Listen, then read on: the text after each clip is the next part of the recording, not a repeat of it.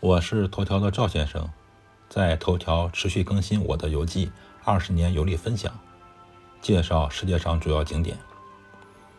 本篇文章共有七张照片。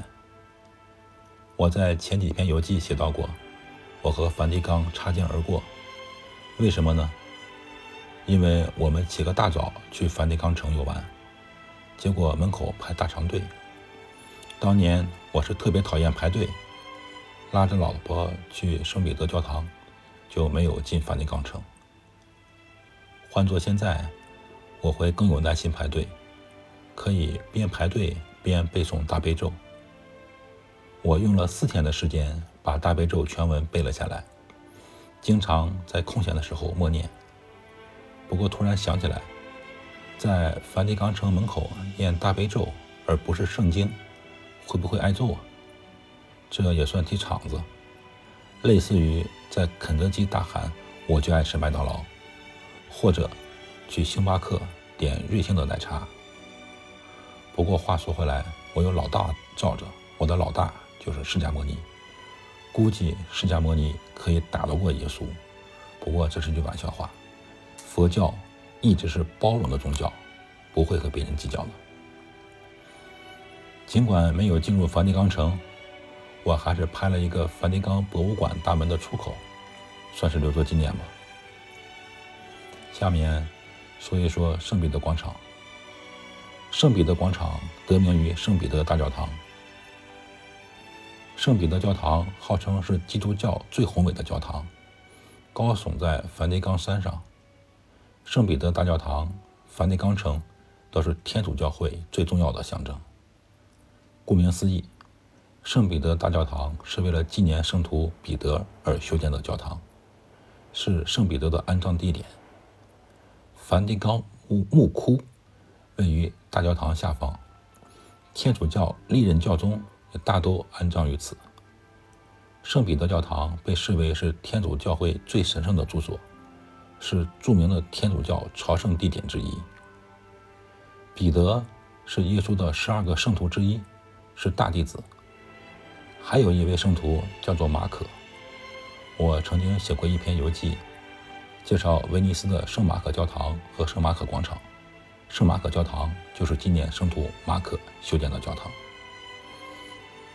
彼得原是渔民，后来跟随耶稣，在耶稣基督升天后开始传播福音，后来被罗马皇帝尼禄迫害，在罗马被钉死在十字架上。关于彼得被钉十字架上的经历，有个经典的故事。耶稣被捕后，彼得也偷偷进入了耶路撒冷，跟随队伍陪着耶稣前行。一路上有三次被别人认出来，说他是耶稣的徒弟。三次彼得都没有承认。耶稣是万能的，遇见了彼得在三次否认认识他，说：“鸡叫一千，你要三次不认我。”但是耶稣没有怪罪彼得。耶稣被钉死在十字架上三天后复活了，他显形，问彼得是否爱主。彼得回答是的。耶稣问了三次，彼得三次都回答是的。耶稣不再怪罪彼得，委托他照顾自己的门徒，彼得就成为了基督教会的领袖人物。圣约信经中有很多福音。也就是传记。彼得没有自己写福音，因为他是渔夫，不会写字。马可撰写了圣经新约中的马可福音，这个也就是圣徒彼得的传记。后来彼得被捕，被判处了死刑。行刑前，他向刽子手要求被倒钉在十字架上。他说。我不配和我主耶稣以同样的方式殉道。我要仰望天国的荣耀，这是彼得临死前说的最后一句话。如果被正着钉在十字架上，他的头便会垂下，因而眼睛只能看到地面；如果被倒钉在十字架上，他依然可以看到天空。倒钉十字架的死法十分痛苦，后世人们认为。彼得选择这种死亡方式，也是对自己的懦弱行为的一种忏悔。其实，不管是倒着被钉在十字架上，还是正着被钉在十字架上，都是很折磨人的一种酷刑。我在我文章中简单介绍过，感兴趣的朋友可以看看我有关圣天使桥的那篇游记，链接我放到下面了。因为我没有登高。无法将圣彼得教堂和圣彼得广场的全景取下，我贴了一张头条的免费照片供大家欣赏。圣彼得广场由世界著名大师贝尔尼设计，广场周围有二百八十四根圆柱，圆柱上面是一百四十个圣人像，中央是一根石头制成的方尖碑。当然，又提到方尖碑了，我都忘了提到多少次了。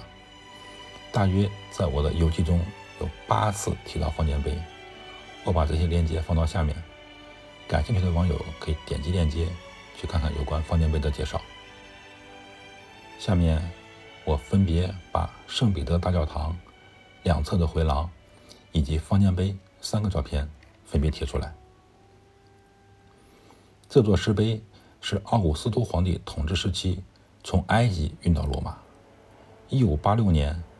教皇西斯廷五世下令将石碑移至圣彼得广场，据说为此曾动员了九百多名工人、一百八十匹骏马和四十七台起重机，花费了近五个月的时间才完成这项搬迁工作。方尖碑顶部是一个铜十字架和耶稣受难的圣十字架的一个部件，在方尖碑的底座刻着这样一行字：“反宗教改革的挑战。”其实，圣彼得广场两侧的弧形回廊很高大，从上面的俯视图中看不出来。为了显示出它的雄伟，我下面的照片把游客也照进来，通过对比，大家可以看出这些立柱的尺寸。因为这个广场可以容纳五十万人，还是非常大的。赵先生，二零二零年一月十二日。